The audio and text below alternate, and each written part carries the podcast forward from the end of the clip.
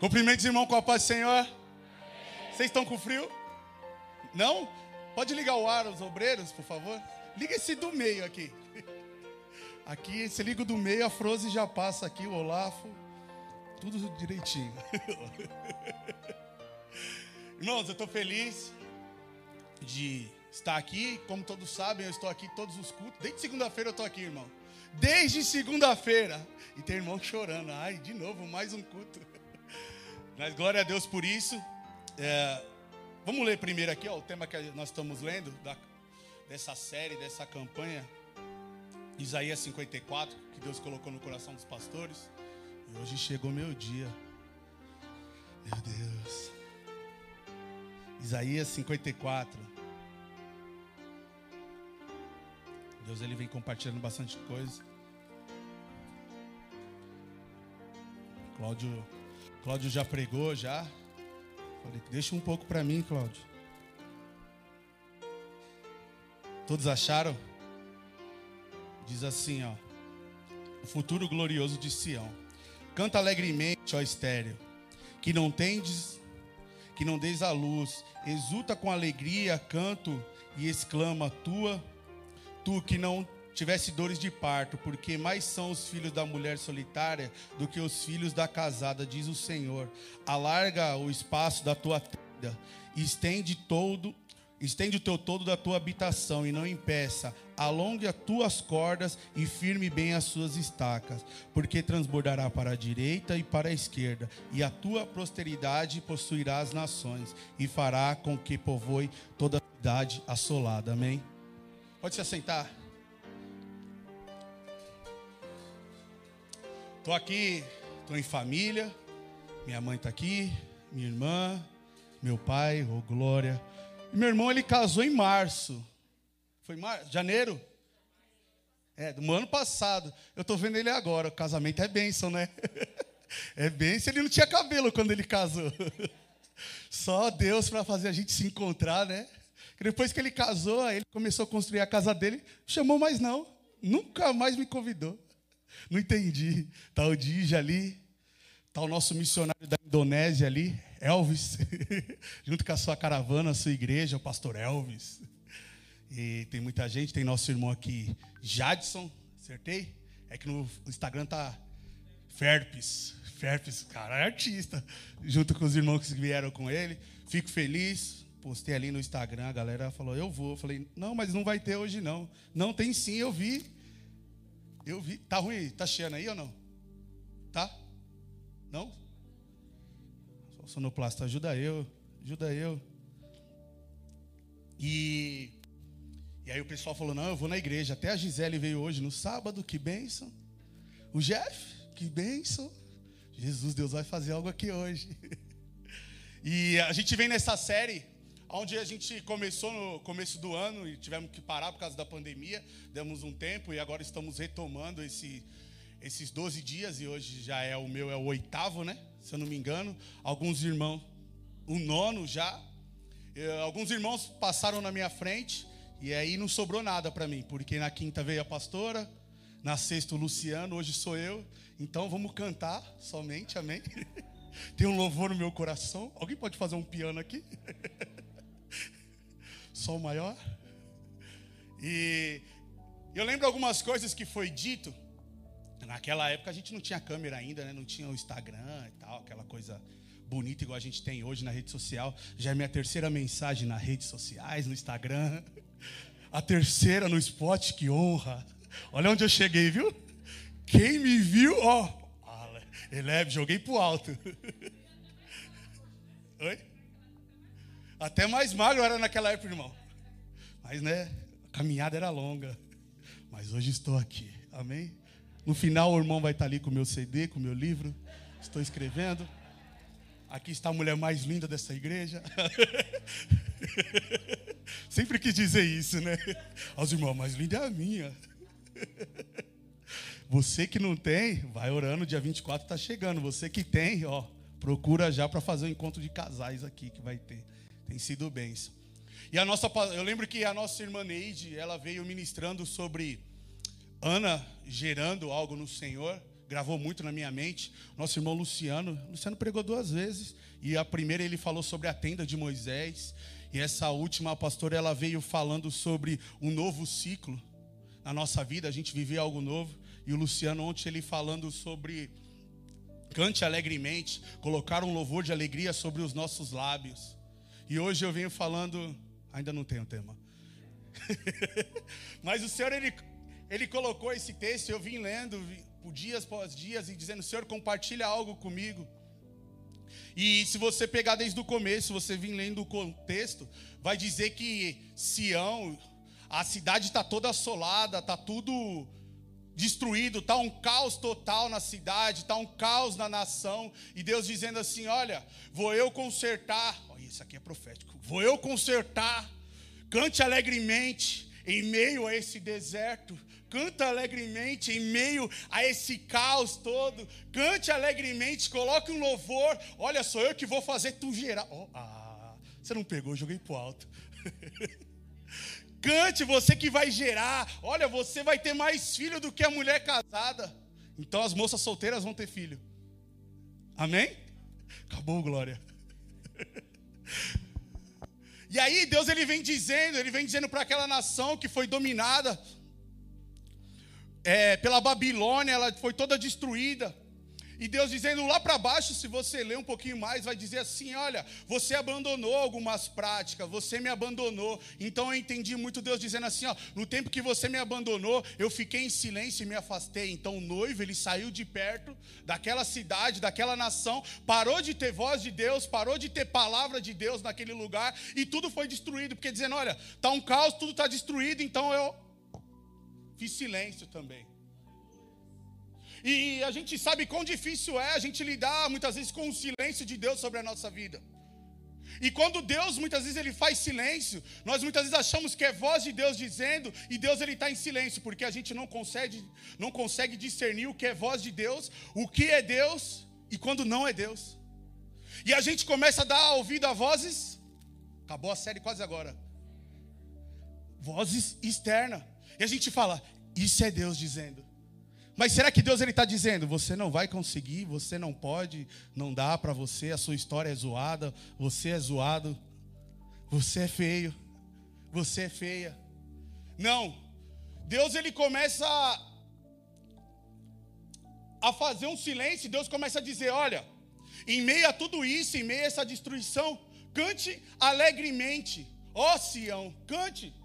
Como que eu vou cantar algo na minha vida? Como que eu vou adorar? Vamos colocar assim. Como que eu vou colocar um louvor no meu lábio se eu não tenho motivo nenhum nem para sorrir? Se eu não tenho motivo nenhum nem para tirar a máscara da minha cara. Se eu não tenho motivo nenhum nem para querer sair de casa. Como que eu vou cantar? E o Senhor está dizendo para mim: canta, canta. Como que eu vou cantar em meio à destruição? Como que eu vou dizer algo para o Senhor se não tem como? Só que aí, lá embaixo diz: Olha, você me abandonou. Olha, vocês esqueceram, vocês foram atrás de outras coisas, a cidade foi assolada. Oséias 2, se eu não me engano, 13, a parte B, ele vai dizer assim: Olha, eu não vou atrás dela, porque ela já procurou outros amores. Imagine Deus ele virando para mim para você dizendo: Não, você está procurando outras paixões, não é a minha paixão que você está procurando, não é o meu amor. Você está procurando outras paixões, aquilo que vai satisfazer o seu ego, que não é a minha voz, que não é a minha presença. Você já parou para pensar Deus dizendo isso? Todos aqui sabem, já me viram ministrar e algumas vezes falar sobre Oséias, é o texto para mim mais fantástico da Bíblia. Quando Deus manda o profeta ir se casar com uma garota prostituta, uma garota que está no adultério, que está na prostituição, está fazendo um monte de coisa. Deus diz para o profeta: Ó, oh, vai lá, vai atrás dela, casa-se com ela, toma Gomer como sua esposa. Toma Gomer. Eita. Vou pregar igual Samuel Ferreira hoje, hein? Som. Baixa um pouquinho. Tá alta. Toma Gomer como sua esposa. Um profeta, um homem de Deus, tem que se casar com uma garota, com uma moça de fama duvidosa. Quem é o primeiro corajoso tem que dizer: Eis-me aqui. Se Deus falar para você, case-se com alguém de fama duvidosa. Quem? Ninguém, né? Case-se com um novinho perigoso. Ninguém. E aí Deus manda o profeta tomar aquela mulher como sua esposa. Pode baixar um pouco no retorno. Como sua esposa, ele toma aquela mulher, ele se casa com ela, ele dá um futuro, ele dá uma alegria para ela, ele dá casa, ele dá comida, ele dá carro, ele dá tudo para ela. Chega um certo dia que o profeta acorda, ela já não está mais naquele lar, ela já não está mais naquele ambiente. E o Senhor pergunta: Oséias, tu me amas? Amo, Senhor. Cadê Gomer? Cadê a mulher que eu mandei você casar? Senhor, eu não sei. Ele procura em todos os ambientes, não encontra, e Deus diz: Você não sabe? Vai atrás dela. Ah, Senhor, eu dei tudo para ela, eu fiz tudo por ela, ela sumiu. Eu dei todo o meu amor para ela, eu fiz promessas sobre a vida dela, eu disse que tinha um futuro para ela, que tinha um lar, que tinha uma casa, mas era só uma coisa momentânea para ela. Durou sete dias, só durou o dia 12, dia dos namorados, que ela só queria um presente. E o Senhor fala: vai atrás dela. Ele chega, ele encontra ela numa praça, num arraial, e ali ela se prostituindo. E Deus diz: olha, coloca aliança no dedo dela e, e reata esse amor. E eu gosto de dizer muito sobre essa história, porque essa história, quando eu penso sobre Oséias, o profeta, é Jesus indo atrás de nós todos os dias, dizendo: Olha, eu tenho um amor sobre a tua vida e eu vou pagar o preço que for para te ter de volta. Porque muitas vezes nós achamos que nós somos Osés, não, e muitas vezes nós somos como Gomer. Nós recebemos uma palavra de Deus aqui, e quando nós saímos ali, nós começamos a se vender tudo aquilo que Deus ele deu. O Luciano ele veio ministrando sobre a oferta, ele disse que uma mulher ela derrama o que ela tinha de mais precioso aos pés de Jesus. Quando ela derrama o que ela tem mais de precioso aos pés de Jesus, alguma voz diz para ela: "Você podia ter vendido isso porque você ia pegar um bom dinheiro". As vozes externas dentro de nós vai dizer: você podia vender a sua adoração, você podia vender a sua vida em vez de se lançar diante do Senhor, porque isso não vai ter preço. Olha, você podia fazer tantas as coisas. Olha, você podia vir para o culto só para receber uma bênção, receber uma vitória. Está errado? Não, está errado quando a minha motivação não está totalmente entrega a Deus. Quando eu venho por obrigação e quando eu não venho por amor, por paixão, por aquilo que Deus ele é. Se eu te perguntar, você tem motivos para cantar ao Senhor? Você tem motivo para se alegrar no Senhor? Porque a palavra vai dizer: olha, cante alegremente. Cante alegremente, então, cante com um sorriso no seu rosto. Senhor, mas eu estou chorando, como que eu vou cantar alegremente?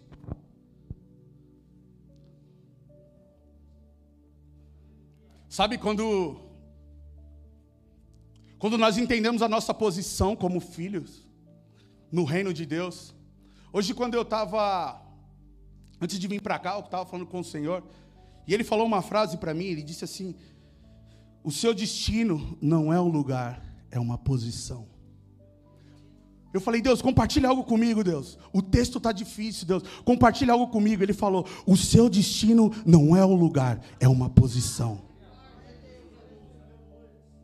Quando nós mudamos, quando nós temos um pensamento, isso dentro de nós vai gerar um comportamento, vai gerar em nós uma postura.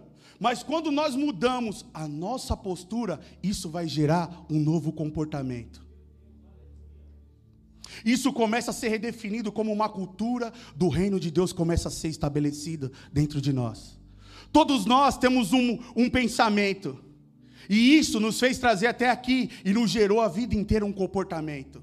Sabe, mas sendo mais claro, olha, eu sou assim porque eu sempre fui instruído para ser assim. Olha, eu vou ser sempre assim porque me ensinaram a ser assim. A minha mãe me ensinou a ser assim. O meu pai me ensinou a ser assim. A vida me ensinou a ser assim. Então, eu sou aqui. E isso me gerou esse comportamento, essa pessoa que eu sou.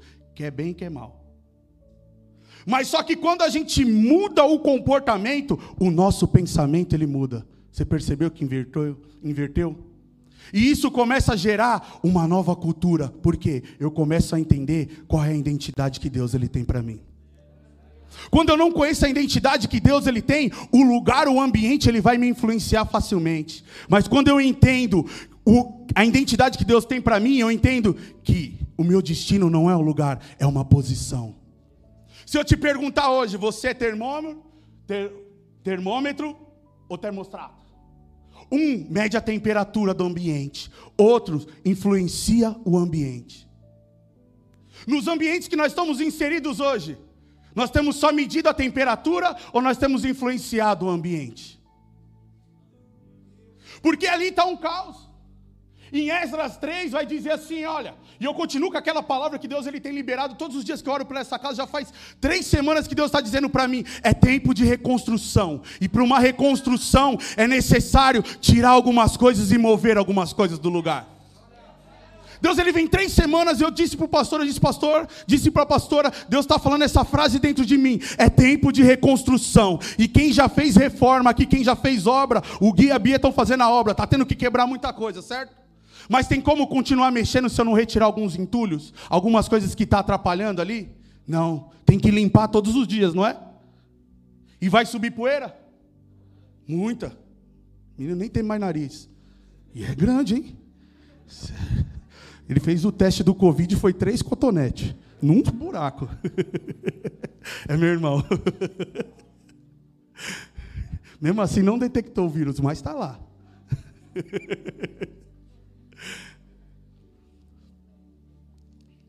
E Deus ele vem falando sobre a reconstrução. Esdras 3, quando vai falar sobre a reconstrução, vai dizer assim, ó: o povo, ele vem adorando ao Senhor, ele vem cantando louvores ao Senhor, mas só que quando ele chega lá para reconstruir, ele não começou a levantar os muros. Ele reparou primeiro o altar, porque ele disse: Olha, não adianta nada nós fazer os muros primeiro, se o altar não tiver refeito. Não adianta nada nós queremos cantar, adorar o Senhor e cantar alegremente, se o altar dentro de nós não for refeito todos os dias para o Senhor. Nós vamos construir muros, sabe o que é construir muros? Só mostrar estrutura, só mostrar coisa bonita, mas por dentro não existe um altar de adoração para o Senhor. Não adianta nós queremos fazer, ampliar, afirmar e transbordar, se eu não refazer o altar dentro de mim. Porque se eu quiser fazer os muros primeiro, eu estou querendo mostrar para as pessoas: olha, está tudo aqui bonitinho. Está vendo? Está bonitinho. Mas do lado de dentro e quando Deus ele diz assim, ó, você precisa ampliar, amplia a tua tenda. Você percebe que Deus podia dizer para ele: Olha, eu estou te dando uma tenda nova para você poder esticar ela. Deus diz: amplia a tua tenda, amplia aquilo que eu já te dei. E muita gente diz: Senhor, me dá mais bênção, Senhor, me dá mais vitória, Senhor, me dá mais poder, ah, Senhor, me dá mais azeite, ah, se tu me deste. E Deus diz: não, amplia a tua tenda. Aquilo que eu já te dei é suficiente. A gente nunca está conformado com aquilo que Deus ele nos dá. A gente quer sempre mais e mais e mais e mais e mais e mais. E Deus está dizendo: não, o que eu te dei já é necessário para você caminhar no caminho que eu estou te colocando. Aquilo que eu já te dei, o recurso que eu te dei, é para o ambiente que você está inserido. Você não vive na casa errada, você não está no casamento errado, você não é filho da pessoa errada, você foi inserido no lugar certo. Mas Deus quer que você amplie a sua tenda. E quando a gente fala de tenda, o que, que a gente está falando? Não é tenda dos milagres, não. Amplia tua cobertura. Estica a tua tenda. Segura aí, Lu, estica a sua tenda puxa, ela pode puxar, que dá para vir mais. Só que para você puxar, você tem que ter certeza da tenda que você está esticando, porque se você não conhece a sua cobertura, ela pode se rasgar, ela pode furar, ela pode se romper, ela pode abrir uma brecha. Porque quando a minha cobertura, ela oscila dias, dija, um dia sim eu oro, dois não. Um dia assim eu quero. Ah, semana que vem, quem sabe? E muitas vezes a gente tem medo de ampliar, porque a gente. Nós achamos, ah, essa palavra que Deus está falando para mim está totalmente fora, ó. Essa palavra está murcha. Como que eu vou ampliar minha tenda, negão? Como é que eu vou puxar minha tenda? Quem está dizendo para você ampliar não sou eu, é o Senhor. Em cenário de ruína, em cenário de destruição, é. Nesse cenário que Deus está dizendo, puxa a tenda. Ó mulher estéreo, tu vai gerar. A nossa irmã Neide disse muito bem: Ana não podia ter filho. Mas só que Ana decide correr para quem? Correu para quem? Para quem? Vocês têm medo de falar Deus? Para quem? para Deus, ela correu para o altar do Senhor. porque ela sabia o que ela precisava, não vinha de intervenção humana. Aquilo que você precisa não precisa da mão do pastor sobre a sua cabeça, não precisa da minha mão, não precisa do diácono, não precisa de ninguém para te empoderar por aquilo que Deus ele já colocou dentro de você, o Espírito Santo. E ele diz assim: ó, estica sua tenda e passa a corda. Eu entendo que a corda é o Espírito Santo. Olha, você precisa puxar, você precisa ampliar a sua cobertura, mas você precisa do Espírito Santo de Deus sobre a tua vida. Nós queremos dar fruto, Elvis. Elvis, nós queremos dar fruto. Nós, mas só que nós não queremos estar enraizado em algum lugar. Eu nunca vi uma árvore ela dar fruto sem estar enraizada. Eu nunca vi uma árvore quando você vê aquela árvore grandona, gigantesca, ela está bem enraizada. Talvez ela, quem passa ali perto da, a gente mora ali nessa popemba nos canos, tem umas árvores lá que tá já assim, ó. Mas tem uns 50 anos lá. Imagina onde que vai as raízes dela. Já chegou. Ela está bem alicerçada. Pode vir o vento que for, pode vir a tempestade que for, pode vir a pandemia que for, pode vir quem quiser, quem falar, mas ela sabe aonde ela está inserida. Quando eu não sei aonde eu estou inserida, aonde eu estou enraizado, eu não sei o lugar que Deus me plantou, eu nunca vou estar satisfeito com nada. Nada me agrada, o pastor não me agrada, a igreja não me agrada, os louvores não estão tá bom, a pessoa não me cumprimentou, não passaram álcool gel na minha mão, não colocaram um negocinho na minha testa. E por isso é melhor eu ir embora. Olha, a visão do ministério ela está mudada. Quando eu estou fora da posição de Deus, quando eu não estou enraizado naquilo que Deus estou falando, eu vou achar desculpa para uma frustração que sou eu mesmo.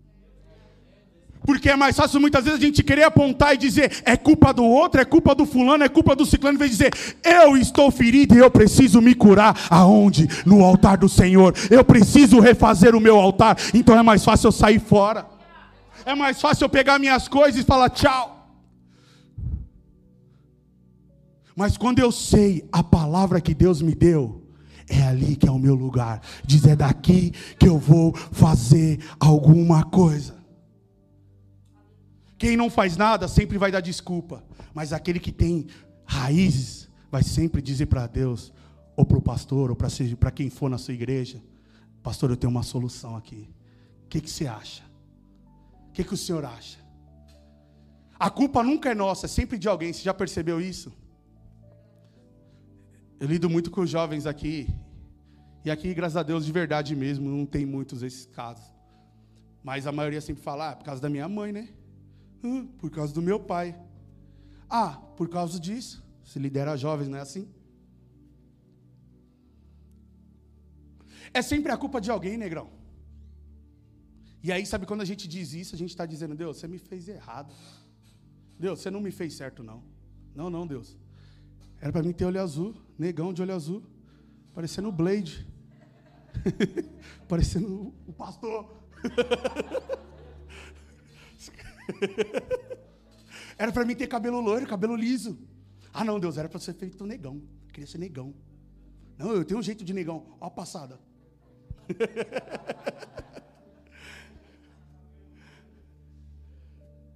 Cara, a gente tem que parar de reclamar e ouvir o que a palavra de Deus está dizendo. Cante alegremente. Paulo e Silas, eles estavam presos. E na prisão, eles começaram a cantar é porque a prisão não estava diante dos olhos dele. Ela só estava diante dos olhos dele, mas dentro deles eles eram livres. Ele sabia que o ambiente, o cenário não era bom, mas ele sabia que Deus tinha libertado ele. Tem um versículo que o Guilherme diz muito: Se o Filho vos libertar, verdadeiramente sereis livres. Se você crê que Deus ele te libertou, cara, você tem todos os motivos para continuar não para desistir. Você tem motivos para ampliar. Você tem motivo para firmar e firmar estacas. Como é que eu firmo estacas? Eu preciso afundar mais e mais. Sabe Ezequiel lá no vale? Ezequiel, o profeta, ele está lá no vale. E aí o Senhor diz assim: O que que tu vê? O que que você está olhando aí? Aí ele vai dizer: Olha, eu vejo ossos, eu vejo um vale de ossos secos. Olha, eu estou vendo osso para tudo que é lado. Aí a pergunta de Deus é: pode esses ossos reviver? O que, que ele disse? Pode falar, gente. Quando o Senhor pergunta para ele: pode esses ossos reviver? O que, que ele disse? Tu sabes, Senhor. Ele já jogou o BO para Deus. Tu sabes quem colocou aqui foi o Senhor que me colocou nessa visão aqui. Tu sabes. Ele quer dizer, você sabe. Aí Deus diz para ele assim: ó, profetiza. Profetiza. Só que aí o profeta ele começa a profetizar. E aí ele diz, aí começa a se juntar, braço com braço, perna com perna, tudo bonitinho, corpo com corpo de quem é a parte de cada um. Só que nesse vale, o profeta, quando eu não estou firmado, o profeta ele vai e fala: ó, ossos, nervo, cabeça, perna, mão, pé, unha encravada, boca com bafo. Vai, junta. Não, esse bafo é seu, não é meu. E aí criou. E aí Deus foi e depois falou para ele: ó, pega a tábua, pega duas tábuas e escreve aí. Só que o profeta ele foi levado nesse vale. No 37, no 47, o Espírito leva ele para níveis mais profundos. O Espírito começa a conduzir ele, Lu, para águas mais profundas. Aí vai dizer, ó, que uma deu até o tornozelo, a outra foi até aqui, a outra deu pelos lombos. E o que, que ficou só de fora? Ficou o quê? A cabeça. Quando eu não firmo as minhas estacas, eu quero ser a cabeça, eu quero me direcionar para qualquer lugar, sem a voz de Deus, sem a direção de Deus. Quando Deus ele começa a te levar a níveis mais profundos, ele diz: Olha, aqui você vai, a água vai te dar até aqui. Olha, aqui ela vai te dar até aqui. Aqui ela vai te dar até os lombos. Aqui ela vai te dar até aqui. Daqui a pouco, aqui, só a cabeça fica de fora. Quando eu não firmo estacas, quando eu não firmo em algum lugar, quando eu não estou enraizado em algum lugar, eu vou fazer, sabe o que? Igual o profeta ficou fazendo. No vale, ele falava. No vale, ele, ó, é isso, é isso. Mas quando ele chegou no, no rio, quando ele viu aquele rio, não era mais o profeta que falava, era somente uma voz de Deus que falava naquele ambiente. Quando eu não entendo o que Deus tem para minha vida, eu falo, falo, falo, falo, falo, falo até umas horas. Mas quando eu estou firmado, enraizado, quando eu desci profundo em Deus, eu entendo que a voz que tem que falar sobre a minha vida é Deus. Quando eu estou no vale, quando eu estou, vamos falar claro, na prova, estou na luta, vou falar assim. Estou na prova, estou na luta. Eu quero falar, eu quero murmurar, eu quero encher a paciência. Eu falo até umas horas, mas quando eu estou firme em Deus, quando eu estou enraizado, quando eu entrei nas águas de Deus, eu entendo que eu não tenho motivo nenhum para reclamar, porque a única voz que fala lá é a voz de Deus. O profeta falou até a hora que ele quis no vale, mas na hora que ele viu os níveis que Deus dava, ele entendeu que a voz de Deus era essa. Talvez você tenha motivo hoje para reclamar de tantas as coisas, mas eu te pergunto: está firme? Já ampliou a tenda? Já firmou a estaca? Está firme? Está firme? Será que a gente pode cantar Maranata? Está firme a estaca? Já ampliou a tenda?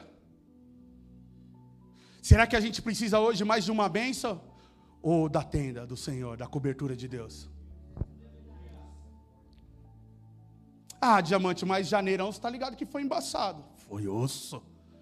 Você está ligado que fevereiro, osso do osso.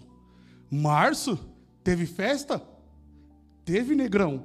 Teve festa ou foi osso? Teve casamento só. e aí veio os dias. E quantas pessoas desistiram?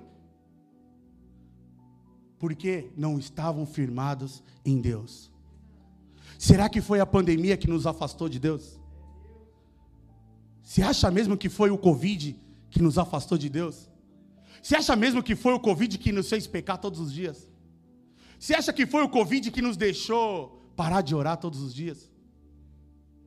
Você acha mesmo que foi o Bolsonaro que fez você não querer saber mais de nada, orar pela nação? Que te deixou desgostoso? Eu vejo muita gente reclamando sobre a política, sobre a nação, sobre o Brasil. Eu não vou dizer para você que está certo ou que está errado, quem está certo está errado. Mas eu acho que só pode levantar a voz aquele que ora todos os dias pelo seu país. Se eu não oro pelo meu país, se eu não oro pela minha nação, se eu não oro pelos governantes que estão lá, certo ou errado, eu não tenho direito de falar nada. Porque falar, falar é fácil, Mas se levantar como uma voz nessa geração, tá difícil. Ah, diamante, eu não posso reclamar da política. Pode. Mas a partir do momento que você já dobrou seus joelhos todos os dias dizendo, Senhor, eu sei que o caos está e é o cenário perfeito para que o teu avivamento venha sobre a minha nação. Olha, eu sei que o cenário não está bom, mas eu creio na intervenção do Senhor sobre São Paulo. Olha, eu creio que o cenário não está bom, mas eu creio sobre a tua mão sobre Vila Formosa. Olha, Senhor, eu sei que está tudo destruído, mas eu sei que o Senhor pode batizar a minha geração todinha através da internet, Senhor, através de um post meu. Mas a gente só olha o cenário. Então, se a gente olha o cenário, a gente não crê que a palavra de Deus nos faz gerar algo. Lembra Isabel? Podia ter filho? Não. E gerou quem? João Batista. Maria podia ter filho? Gerou quem? Jesus, cara. Um, é o, um aponta o caminho e o outro é o caminho. Você sabe daquilo que você está carregando aí dentro de você? Você tem certeza daquilo que nós estamos carregando dentro de nós? Você tem a ciência daquilo que eu estou carregando? Mais simples, a última palavra que Deus ele liberou sobre a sua vida. Você lembra ela? Mas não foi de revelação, não. Aí é fácil. Mas a última palavra que você entrou para orar e Deus disse: Ó, é isso, isso, isso. Você lembra dessa palavra? Uma frase que o Espírito Santo disse para você no ônibus. Uma frase que o Espírito Santo te mostrou na rua e você nunca mais esqueceu. Você lembra quando virou o ano? Dia 25 de dezembro, dia 31. Você dobrou o joelho e disse: Senhor, 2021 está aí. Vou arrebentar. Você lembra a palavra que Deus ele falou para você? Tu vai arrebentar nada. Eu vou arrebentar você. é duro, né? A gente esquece muito fácil daquilo que Deus ele fala, sabe por quê? Porque a gente só quer as coisas boas do evangelho, mas o evangelho é renúncia todos os dias. Evangelho é palavra dura também. Tenda, Moisés ele entrava na tenda para quê? Para buscar ao Senhor. Ele buscava uma revelação de Deus aonde? Na tenda. Só que um dia Moisés ele sobe lá no monte para falar com o Senhor e quando ele desce do monte, o povo está fazendo o quê?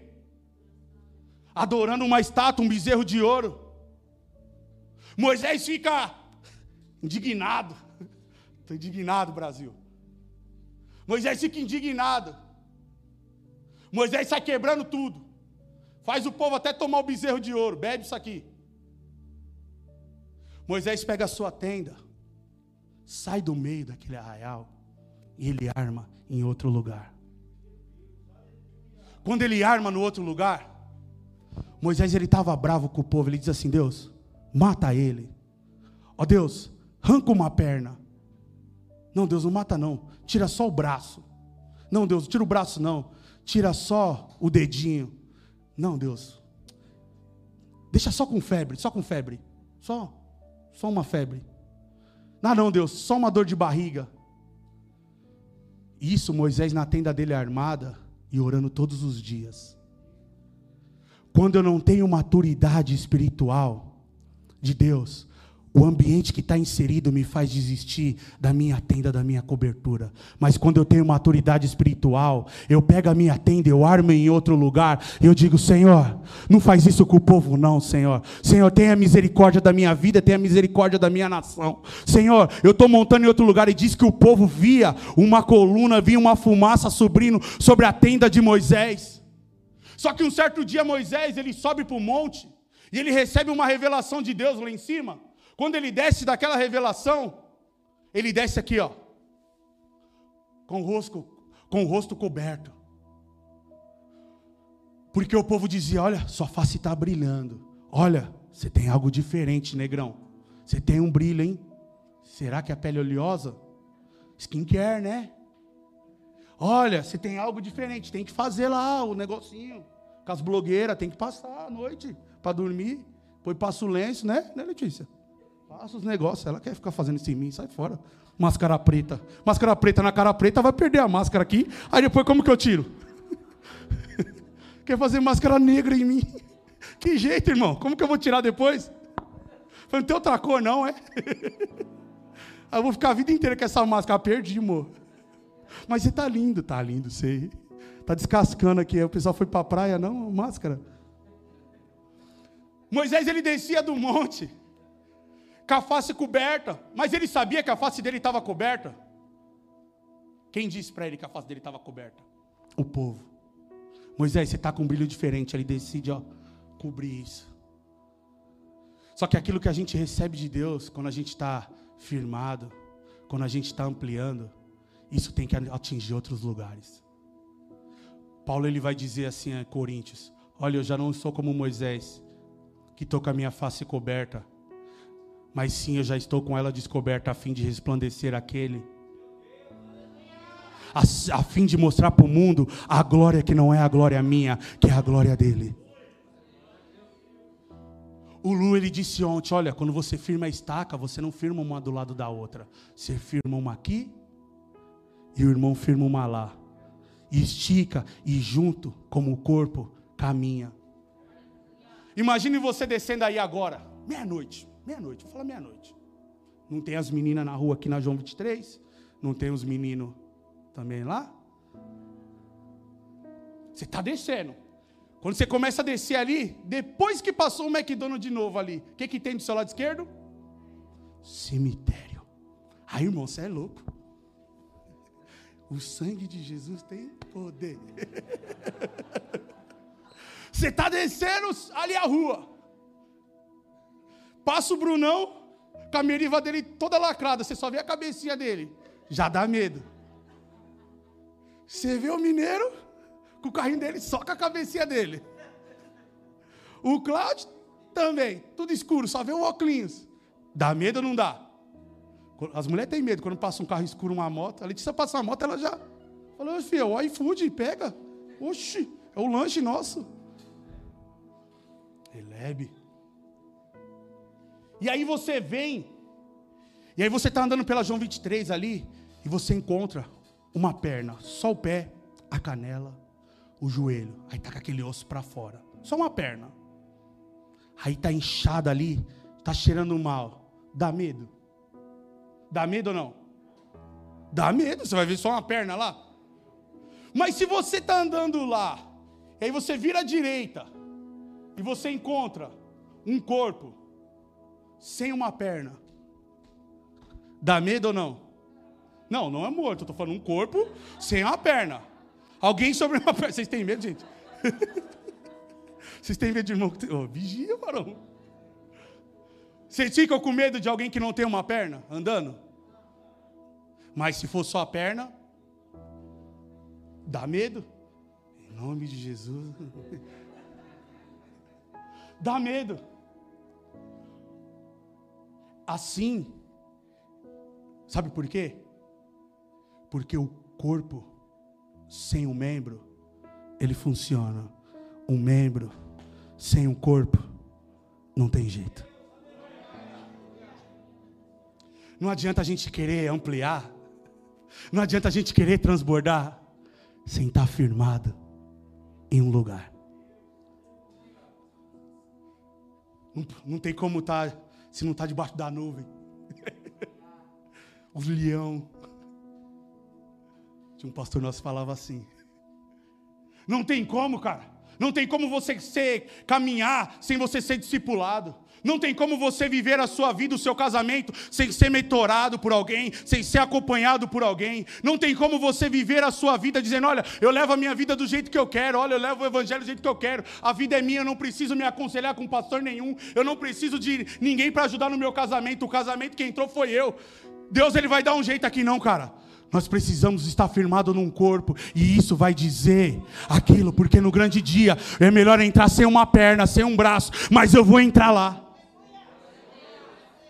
Quando as águas do Senhor ele começa a levar o profeta para dentro, diz que até o corpo ele comandava, mas quando chegou aqui, só com a cabeça para fora, ele viu que ali só Deus podia fazer ele descer mais.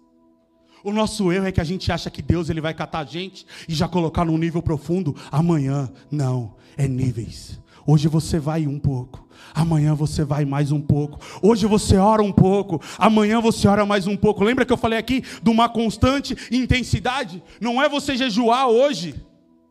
Jejuar daqui 40 anos seguidos. Mas é você ter constância nisso. Não é você fazer 40 dias de campanha. Não é você fazer 12 dias de clamor. Não. É 12 anos. É 12 anos eu clamando pela mesma coisa. É 12 anos eu buscando o Senhor, como a gente cantou aqui, ó, fere meu coração com uma ferida de amor por ti. Até que o Senhor venha, olha, eu vou clamar. Vai mesmo. Até que o Senhor venha. Uma constante intensidade é eu todos os dias e todos os dias. É eu buscar o Senhor, não é por sete, nem por dez, nem por vinte, é por vinte anos. Aí sim você vai saber se você está enraizado e se você está dando fruto. Você quer saber se alguém dá fruto? Não é o tanto de agenda que ele tem. O cara que sobe no altar, você só conhece talvez 5% da vida dele. Você quer saber se ele dá fruto? É na casa dele no dia a dia. É nas atitudes dele o dia a dia. É no casamento dele o dia a dia. É no carinho que ele dá o dia a dia. Quantos casais hoje, quando começou a namorar, bom dia, amor. Na mensagem, era carta, né, antigamente. Ou WhatsApp, ou mensagem. Bom dia. Boa noite, amor. Aí casou, juntou, juntou. Pum! Uniu as escovas. Primeiro dia, amor. Bom dia. Só que o tempo vai passando. E eu fico tão feliz quando eu vejo um casal de idosos na rua. Eles estão andando de mão dada junto. Por quê? Não perdeu a paixão com o tempo que se passou. Assim somos nós com o nosso relacionamento com Deus. O tempo se passou, mas é a paixão. Continua. Quantos anos você tem de ministério? Cinco anos. Quanto tempo de igreja, Brunão? Cinco, dez. O amor continua o mesmo, a paixão continua o mesmo. Se quiser o grupo subir aqui, pode subir. Continua o mesmo a paixão. O amor continua o mesmo. Ah, diamante, eu tenho que orar todos os dias à noite antes de dormir. É legal. Mas eu tenho certeza, se você virar para Deus e dizer, Deus, hoje eu não estou bem. Não estou bem não. Vou dormir. Você acha que Deus ele vai te condenar? Você acha que Deus ele vai te castigar?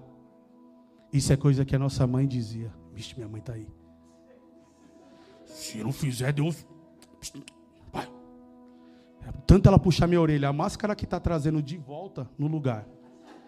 A máscara. Eu louvo a Deus por essa pandemia voltou. O Malcolm.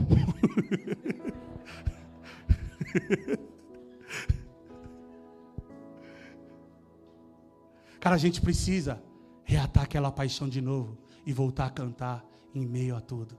Porque quando a gente veio para Jesus, a gente não veio fácil. A gente não veio fácil. A gente não ia para os cultos fácil. Eu digo sempre aqui, a minha mãe, ela fazia meu irmão chegar do rolê para a escola dominical.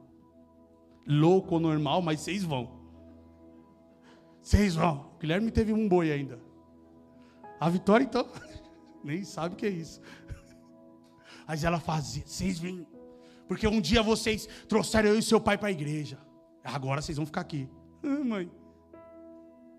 E eu louvo a Deus pela vida dos meus pais porque insistiram, perseveraram. Não tem mérito nenhum subir aqui em cima, irmão. Porque a glória de subir aqui não é minha, não é dos irmãos que pregam. A glória continua ainda sendo de Deus.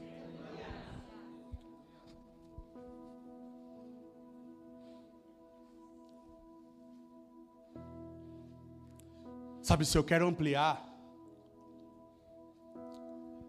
Quando eu desço, alguns irmãos ficam assustados. Quando eu quero ampliar, Deus ele me usa assim. Não parece que sou pentecostal, mas eu sou.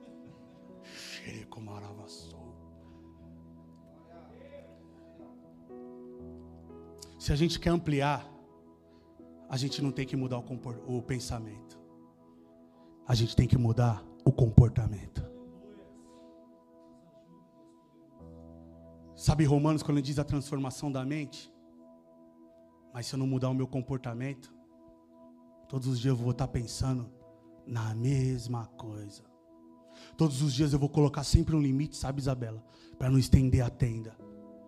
Todos os dias, negrão, eu vou ter que sempre ter uma desculpa para não entrar debaixo dessa cobertura de Deus.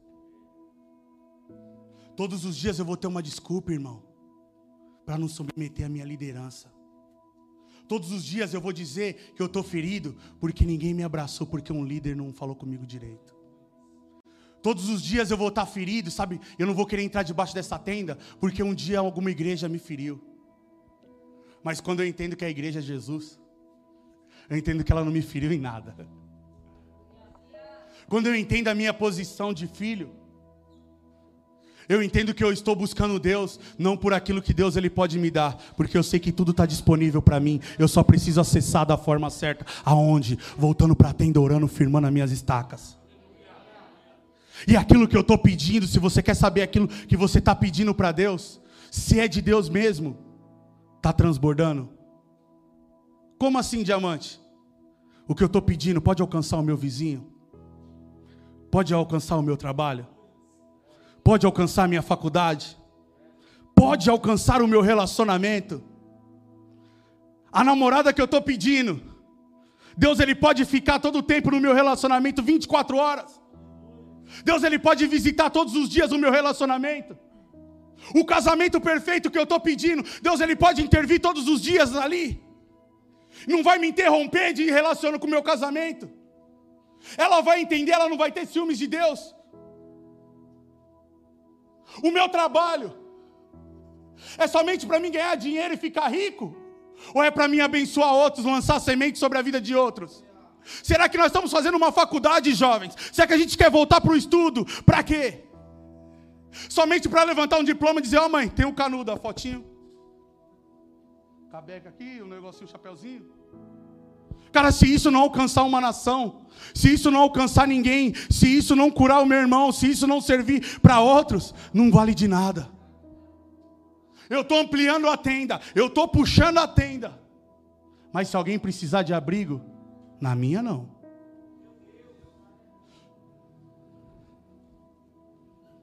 Feche os olhos por um minuto.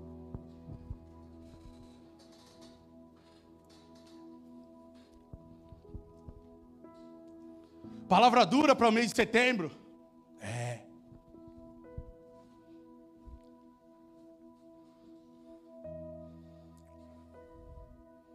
Se você conseguir, abre a sua mão assim, estenda assim para frente forma de receber. Vou dar a benção apostólica agora não. Senhor, o Senhor nos deu ferramentas. O Senhor nos deu palavra. Senhor, e muitas vezes nós dizemos para o Senhor, nós somos egoístas e dizemos para o Senhor que nós não temos ferramenta, que nós não temos uma palavra do Senhor, mas nós temos essa palavra. Senhor, nós queremos começar a profetizar no ambiente que a gente está inserido. A tenda, ela fala de cobertura. A tenda, ela fala de abrigo. E se ela fala de abrigo, ela fala lugar onde a gente entra, descansa, senta, fala de sombra. Aonde o sol nos protege. A tenda fala que quando o vento vier, ela é coberta. Quando a chuva vier, não vai fazer eu molhar. Senhor, eu declaro aqui sobre cada um que aqui está neste lugar, sobre cada moça, primeiramente, que elas vão viver o melhor do Senhor. Moças que são feridas na área sentimental, Senhor, a partir de hoje elas vão ampliar. Mulheres que têm um casamento infeliz, a partir de hoje o Senhor vai dar palavras sábias para elas. Homens, Pai, que não entenderam o que é ser um pai, o que é ser um homem, alguém do lar, Pai, o Senhor deu, deu ferramentas sobre as mãos, Pai. Pai, nós vamos submeter ao seu tratamento e aquilo que o Senhor tem, Pai. Pai, eu acredito que o Senhor está fazendo a gente ampliar, não para ir para outro lugar. Eu acredito que o Senhor veio com a pandemia, não para nos levar para outro lugar, Deus, mas o Senhor nos trouxe de volta para nossa casa, para onde a gente restaurar a nossa comunhão, lá dentro na mesa. Nós queremos ampliar a mesa, nós queremos ampliar as cadeiras, nós queremos cantar alegremente, como diz canta a mulher estéreo, porque tu darás filhos, Pai. Nós entendemos que nós estamos ampliando, Pai, porque pessoas irão chegar, irão se aproximar, Pai e nós iremos falar sobre paternidade, sobre orfandade, sobre rejeição, e o Senhor vai curar, Pai. Assim como o Senhor fez, como Davi, ele chamando, Pai, Mefibosete, senta na mesa, senta na mesa, não importa o seu defeito, não importa aquilo que você tem, senta na mesa porque é o teu lugar de direito como filho, essa herança é tua, Pai. Pai, que o Senhor dê sabedoria para nós conduzirmos tudo que nós estamos fazendo. Os limites do rio sobre nós, Pai. Pai, pessoas aqui, Pai, o Senhor está falando muito claro, Pai. Aqui no meu coração, Deus. Pessoas que estão com uma dor muito forte sobre o seu estômago, Pai. Que isso está impedindo de comer alguns certos alimentos, Deus. Deus é como um caroço que está se formando.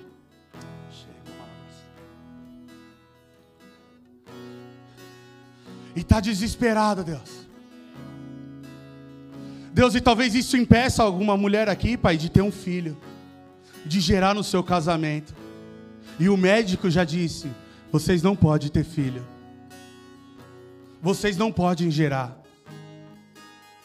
Senhor, mas eu estou vendo a tua palavra sendo liberada aqui, neste lugar, Pai. Filho fala sobre alegria, fala sobre felicidade no lar, Pai. O Senhor está depositando sobre algumas vidas aqui, Pai. Pai, o Senhor está curando como um, um mioma, Deus, aqui neste lugar, Deus. O Senhor está arrancando algumas coisas, Deus. Deus, eu estou vendo ao mesmo tempo um, um, um, potinho, Deus, ele tem algumas pedras dentro dele, Pai. Pai, pessoas que têm pedra no rim, Pai, pedra alguma coisa no seu corpo, Pai, a partir de hoje, em nome de Jesus, Pai, está sendo expelida, Pai, em nome, em Teu nome, Pai. O Senhor está liberando sobre algumas vidas, Pai, porque aquilo que o Senhor está fazendo sobre este lugar, eu creio, Deus. E o Senhor falou muito forte sobre a minha casa, sobre o meu coração hoje, Deus. Que o Senhor viria com cura hoje, nessa noite, neste lugar, Jesus.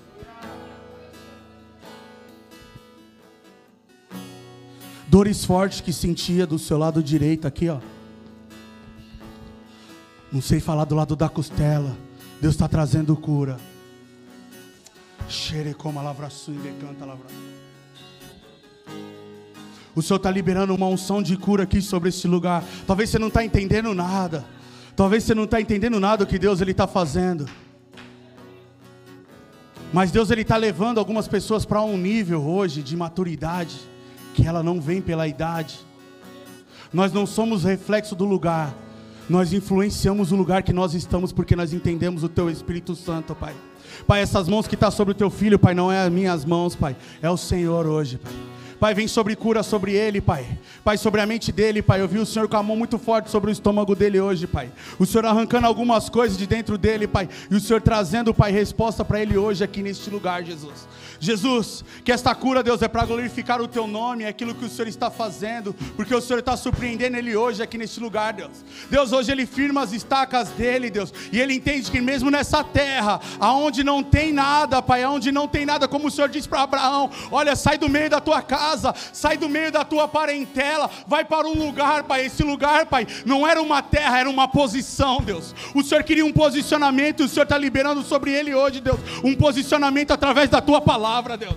Deus, assim como o Senhor disse para Abraão: saia, saia da tua terra. Deus, Ele está dizendo aqui para algumas pessoas: eu não tenho uma terra para você, eu tenho uma posição para você, e isso requer dependência de mim. Xere como a lavração e decanta a lavração. Abraão, ele tinha somente a palavra de Deus, ele não viu a terra. Ele não tinha contemplado ainda, mas ele foi, porque ele disse: Senhor, eu já estou posicionado, eu já estou preparado para aquilo que o Senhor tem sobre a minha vida. Senhor, eu clamo pela tua chuva, Senhor, então eu já estou disposto. Pode vir, pode inundar essa terra.